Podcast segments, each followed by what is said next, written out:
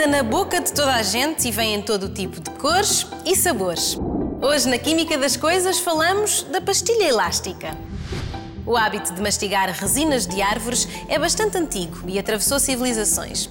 Mas a versão comercial da pastilha elástica só chegou ao mercado norte-americano em meados do século XIX. Na verdade, a ação muscular de mascar ajuda à concentração, alivia a tensão e relaxa os músculos. E foi por estas e outras razões que as Forças Armadas Americanas forneceram pastilha elástica aos seus soldados a partir da Primeira Guerra Mundial, contribuindo assim para que estas se tornassem cada vez mais populares. Com o aumento do consumo e a consequente produção em massa, os fabricantes tiveram de procurar novos produtos que substituíssem as resinas naturais e passaram a utilizar goma base, sintetizada a partir de derivados do petróleo. E qual é exatamente a composição da goma base? Hein? Bom, este é um segredo bem guardado pelos fabricantes, que adquiriram o direito de não mencionar a composição detalhada dos seus produtos no rótulo.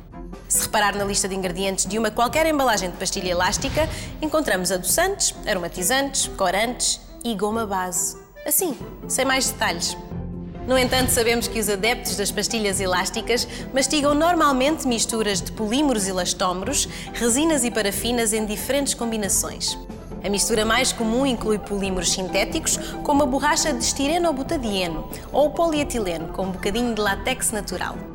Mas a investigação não para e os fabricantes de pastilha elástica continuam a tentar melhorar os seus produtos.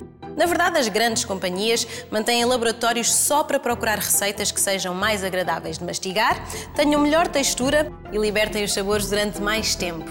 Ah, e já agora, que sejam também mais fáceis de remover da roupa, dos cabelos e do chão. A pastilha elástica já não é apenas um tipo de guloseima ou uma forma divertida de libertar na boca o açúcar e os nossos sabores prediletos. Não. É também já um sistema de transporte de outras substâncias químicas. Há pastilhas para ajudar a deixar de fumar, pastilhas impregnadas com fosfato de cálcio amorfo para ajudar a manter os dentes saudáveis, pastilhas com cafeína e pastilhas com vitaminas. E quem sabe se num futuro não muito longínquo as pastilhas elásticas não poderão ser usadas como forma de aplicação de medicamentos. Hein? É a química a esticar as aplicações da pastilha elástica.